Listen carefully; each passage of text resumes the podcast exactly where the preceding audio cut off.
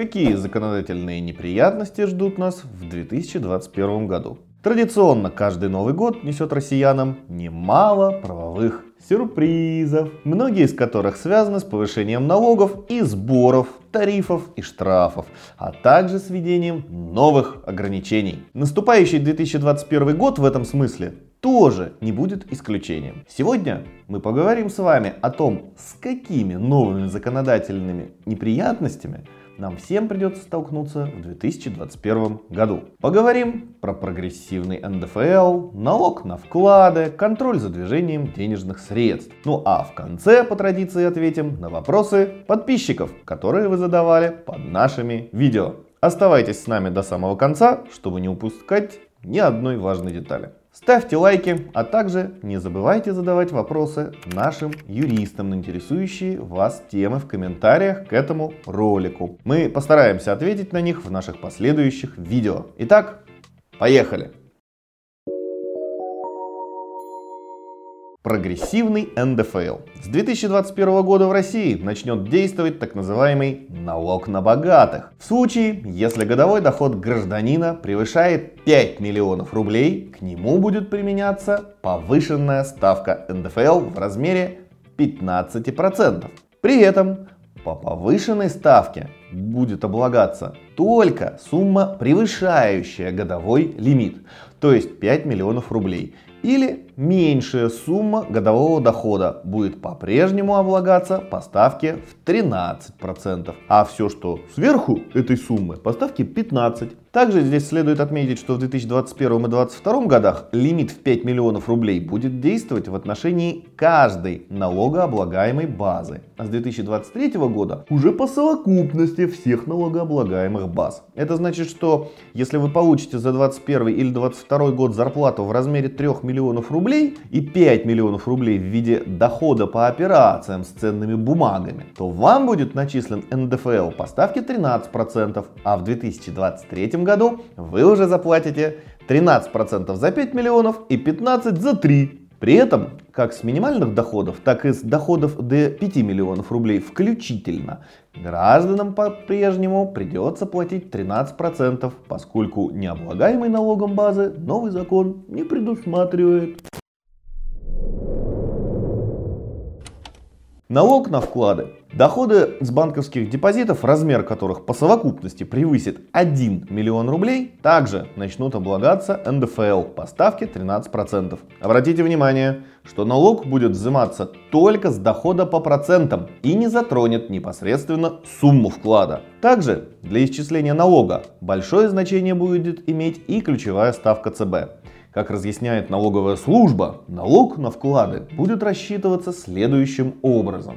Если ставка ЦБ была 6%, то с миллиона рублей необлагаемая налогом сумма по процентам составит 60 тысяч рублей. Таким образом, если у вас был открыт вклад на сумму 1 миллион рублей по ставке 7%, то вам придется заплатить налог с превышающих доходов по депозиту. Ну, то есть в данном случае налогооблагаемая база составит 10 тысяч рублей. И, соответственно, сумма налога за год составит 1300 рублей. С другой стороны, если сумма вклада составляет 1 миллион 200 тысяч рублей, а ставка по депозиту была 5% ниже ставки ЦБ, то налог платить не придется. Также обратите внимание, что доходы по депозитам начнут облагаться только с 2021 года. То есть налог за 2020 год вам не начислят. А первый налоговый платеж по доходам с депозитов вам будет необходимо совершить только в 2022 году. Контроль за движением денежных средств. С 2021 года Росфинмониторинг расширит зону контроля за движением денежных средств граждан. Теперь, сразу после новогодних каникул, с 10 января под контроль государства попадут денежные переводы, сумма которых равна или превышает 100 тысяч рублей, снятие наличных денег от 100 тысяч рублей, Пополнение баланса мобильного телефона свыше 100 тысяч рублей. Крупные ставки в азартных играх, а также суммы выигрышей в них, если речь идет о суммах от 600 тысяч рублей. Расчеты в наличной и безналичной форме по сделкам с недвижимостью, сумма которых составляет от 3 миллионов рублей. Причем не имеет значения, была ли это купля-продажа или, например, коммерческая аренда. Само собой, разумеется, что контроль за движением крупных сумм от 600 тысяч рублей, который действует сейчас, также будет продолжаться. Итак, в случае, если банку не понравится ваша финансовая операция, ну или покажется подозрительной, сделка с недвижимостью, то ваши счета могут оказаться заблокированными. И чтобы решить проблему с банком, вам придется документально доказать, что вы получили деньги законным путем. Ну, то есть уплатили с них все положенные налоги. В противном случае вы не только потеряете свои деньги, но и наживете массу других юридических проблем. ЖКХ. Индексация тарифов и отмена моратория на отключение услуг. С 1 января 2021 года истекает срок действия моратория на начисление пени и отключение услуг ЖКХ. Это значит, что необходимо заранее подготовиться к оплате платежек по коммунальным платежам. У многих людей за время действия моратория накопилось немало долгов. Теперь, если не закрыть долги до конца этого года, уже с января 2021 можно столкнуться с начислением пенни, а еще через какое-то время и отключением услуг. Кроме этого, тарифы на услуги ЖКХ продолжат расти. Индексация тарифов в этом году, по мнению экспертов, в различных регионах будет колебаться э, в районе от 4 до 6%. При этом некоторые эксперты ожидают, что ресурсно-снабжающие организации постараются придерживаться максимальной планки или даже пробить ее, чтобы компенсировать убытки, понесенные ими в 2020 году.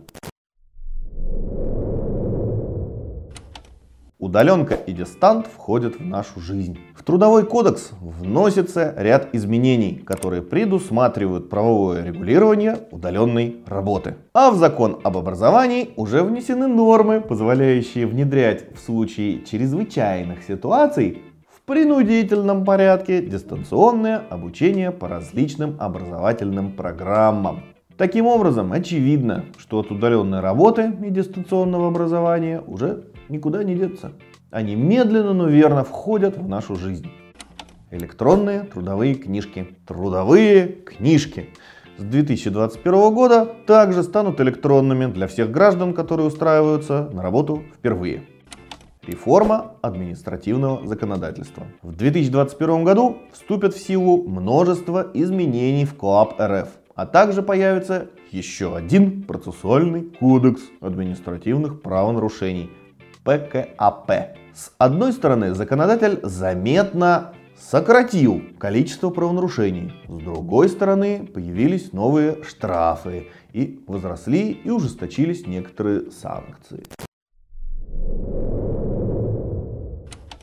Отмена ЕНВД и повышение тарифов по системе Платон. Не порадует 2021 год и представителей малого и среднего бизнеса. ЕНВД уходят в прошлое. Все остальные льготные налоговые системы, хотя и корректируются вроде бы как в сторону смягчения, но все же пока выглядят куда более затратными по сравнению с ЕНВД. Кроме этого, увеличиваются тарифы и в системе Платон. В конечном итоге все дополнительные затраты бизнеса аукнутся тем, ну, что покрываться эти затраты будут, как обычно, из кошельков обычных граждан, потребителей товаров и услуг.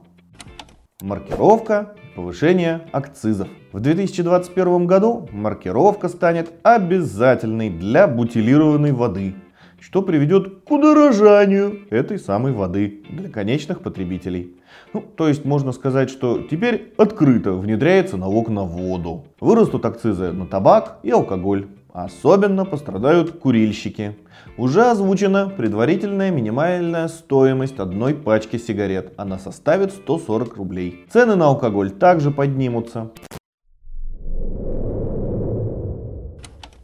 Туризм и отдых на воде становятся накладными. С 2021 года туристический сбор может взиматься властями любого региона. Единственное ограничение в том, что курортный сбор не может превышать 100 рублей за одни сутки на человека. Решения о введении и порядке взимания сбора принимаются непосредственно властями регионов. Водный туризм тоже не остался в стороне. За движение по рекам планируется взимать плату, если по берегам реки модернизируется инфраструктура. Сбор за прохождение участков рек с модернизированной инфраструктурой изначально будет взиматься с судовладельцев. Но в конечном итоге судовладелец, разумеется, включит эти расходы в стоимость билета. На сегодня это все. Хотя не исключено, что в ближайшее время в законодательстве появятся новые изменения, которые еще больше обременят нашу жизнь. Поэтому мы продолжаем держать руку на пульсе и следить за бурной фантазией наших законодателей. Ну, чтобы держать вас в курсе всех правовых событий и своевременно предлагать для вас актуальную информацию. Подпишитесь на канал и нажмите колокольчик, чтобы быть в курсе важных событий. Ну а если у вас есть вопросы юридического характера, вы знаете, кому их можно задавать. Наши контакты есть в описании к этому видео. А теперь переходим к рубрике «Ответы на вопросы подписчиков». Не переключайтесь. Но это скорее утверждение, чем вопрос. Спорное видео, особенно во взаимосвязи темы «Имеет ли право магазин?» со словами докладчика «Роспотребнадзор рекомендует не обслуживать». Те юристы, которые проходили логику, понимают, что два данных утверждения не имеют соприкосновений. То есть, говоря простыми словами, одно другому не мешает. Может все-таки дадим адекватный ответ на вопрос, обязан ли покупатель подчиняться требованию магазина об обязательном наличии маски? Товарищи юристы, не забываем, что чье-то право без встречной обязанности пустое бла-бла-бла. Чужое право без встречной обязанности – это пустое бла-бла-бла, если это самое право не подкрепляется возможностью оштрафовать или дать вам дубиной по голове. Тогда оно из простого балабольства, к сожалению, переходит в разряд строго обязательных к исполнению правил. Все мы помним, как весной у нас законодательная база не позволяла нас всех рассадить по домам. Через три недели все приняли. Однако это совершенно не помешало по домам всех добровольно-принудительно рассадить. Кто такой Роспотребнадзор и какое он имеет право что-то запрещать? Почему эта организация работает против своего народа, выполняя указания Запада? Роспотребнадзор выполняет указания не Запада. Она выполняет указания нашего правительства и тех, кто нами управляет. В данном случае Роспотребнадзор выполняет распоряжение нашего мэра, за которого мы с вами голосовали. Как говорится, источник верховной власти в нашей стране юридически. Это народ. Голосуйте за других, если не нравится. А как магазин может продать человеку без маски саму маску? Ну, на эту тему в интернете давно уже отвечено, что первую маску гражданин должен взять в бою. Я думаю, что если не вдаваться в юридические тонкости, количество масок на душу населения в нашей стране, особенно в Москве, уже зашкаливает. В конце концов, вы можете замотать вашу физиономию шарфом или медицинской косынкой. Тряпочка на морде давно ли стала сизом? И разве Роспотребнадзор не рекомендации всего лишь дает? Тряпочка на морде стала сизом ровно с тех пор, как Роспотребнадзор за ее отсутствие стал выписывать магазинам и другим юридическим лицам конские штрафы за обслуживание лиц, у которых на мордочке этой самой тряпочки нет. Вы очень быстро перечисляли пункты ФЗ, на которые опираются и покупатели, и торговые сети. Ничего не понятно. Понятно только то, что если введен масочный режим, то его надо блюсти. В то время как некоторые юристы четко формулируют статьи Конституции, опираясь на которые человек волен не носить маску. У нас в Конституции вообще записано огромное количество прав. И в конце концов вы можете проскрутить те пункты, которые я говорю быстро, на медленной скорости. YouTube это позволяет. Также есть подстрочник. Конституция это не единственный закон в нашей стране. И многие положения Конституции ограничиваются напрямую законодательными актами. Это важно помнить. Вы можете послушать тех юристов, которые борются за вашу конституционную свободу и не менее конституционные права. Но только не обижайтесь, когда потом вам придется оплачивать достаточно высокие штрафы и даже нести какую-нибудь ответственность административную в виде обязательных работ или даже, не дай бог, уголовную. Понимаете, спровоцировать людей на противостояние легче всего. На практике, как говорится, законы и правила писаны, а времен и случаев в них не указано. Как неоднократно я уже говорил, закон, с которым мы с вами сталкиваемся, это не сухие буквы, это полицейский с дубиной. На этом с вопросами сегодня все. Доброго здоровья вам и вашим близким. До новых встреч!